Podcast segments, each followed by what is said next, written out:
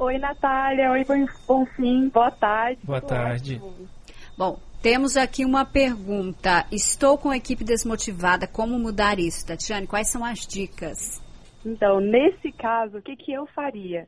Primeira questão é um diagnóstico, descobrir o que, que tem levado essa equipe a estar desmotivada. Dentro dos meus estudos e experiência prática dentro das empresas, uma das coisas que eu percebi é muitas das coisas têm influência direta do líder. Então, eu sei que é difícil de ouvir isso, mas tem alguns líderes que, às vezes, por ter alguns pontos cegos, eles não percebem uma comunicação mais agressiva, às vezes a falta de feedback, broncas inúteis, tudo isso gera uma desmotivação na equipe. Tanto é que a gente percebe muito dentro de grandes multinacionais que às vezes troca o líder e a equipe começa a performar melhor, começa a entregar resultados. Aquelas pessoas da equipe que ninguém dava nada por ela, de repente começa a gerar resultados, está com brilho nos olhos. Então é claro que não dá para generalizar, falar assim, olha, é só a culpa do líder, mas não tem como tirar também o fato de que o líder tem grande responsabilidade sobre como está o ritmo de toda a equipe. Então, o que, que eu faria nesse caso? Primeira questão é uma conversa sincera e transparente com a equipe, pedindo feedbacks. Às vezes eu estou fazendo alguma coisa sem perceber, tem alguns pontos cegos que eu só vou ficar sabendo a partir do momento que eu der essa abertura, para que toda a equipe traga né, o que está acontecendo de fato. Depois de identificar isso e ter um diagnóstico, eu começaria um trabalho de autoconhecimento não só meu, mas um trabalho de autoconhecimento da equipe também. E que em sentido? Hoje existem vários testes, tem o DISC, tem o Enneagrama, o MBTI, vários testes que muitas empresas utilizam e a gente consegue mapear o perfil da, de cada pessoa da equipe. Por exemplo, às vezes a equipe pode estar alocada num departamento errado. É uma pessoa que ela adora trabalhar com gente, ela se sente mais motivada se ela sempre tiver alguém por perto, comunicando, ela não gosta de rotina, e de repente ela está numa função que ela trabalha sozinha, isolada numa sala, com planilhas, com rotina, com tudo aquilo que não tem a ver com o perfil dela. Quando a gente começa a mapear, a gente começa a perceber também, nossa, essa pessoa ela tem um perfil para um outro cargo, para uma outra função, ela está com potencial que ela está sendo desperdiçada nesse cargo. E outra coisa que é muito legal quando a gente começa a buscar esse autoconhecimento e entender melhor os comportamentos da nossa equipe, é que a gente sabe como agir também. Como que eu posso dar o feedback, como que eu posso motivar mais essa pessoa.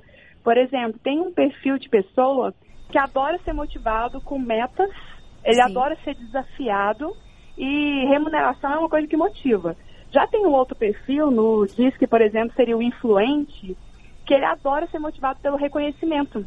Se ele foi elogiado, já motiva muito mais do que até a questão financeira. Esse autoconhecimento qualquer um pode fazer, né, Tatiane? Não precisa ser expert. Qualquer um. Existem hoje testes, alguns testes, inclusive, gratuitos pela internet. É buscar esse autoconhecimento mesmo.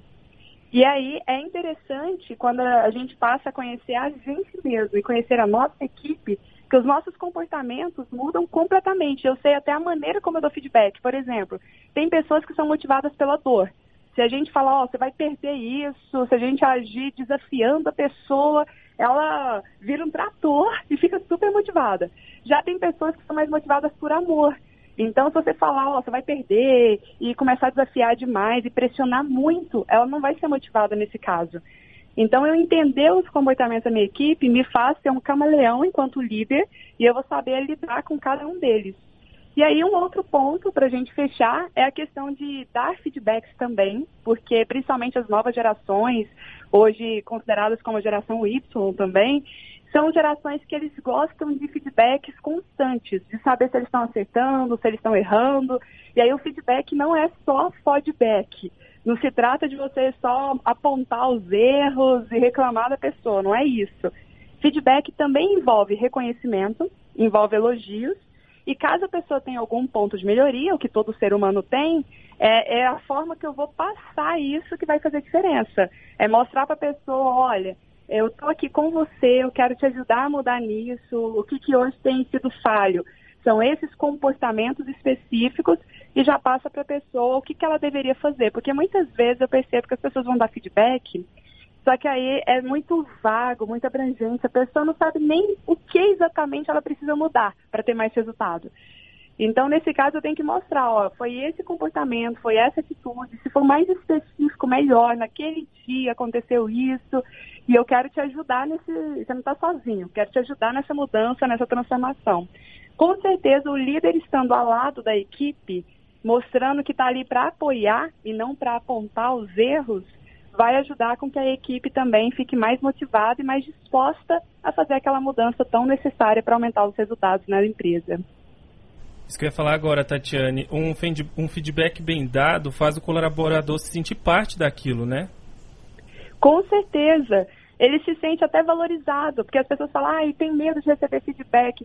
Mas o feedback, na verdade, é um presente. Quando ele sabe ser comunicado, quando não é um feedback. Porque todo mundo quer melhorar, todo mundo quer buscar ser a melhor versão de si mesmo.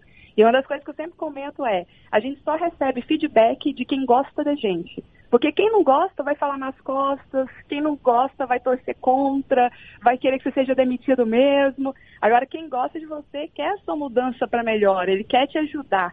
E aí, claro, passar isso com carinho, com amor, faz muita diferença. Tá certo, Tatiane. Muito obrigada pelas dicas de hoje. Uma boa semana para você e até terça. Eu que agradeço. Até terça.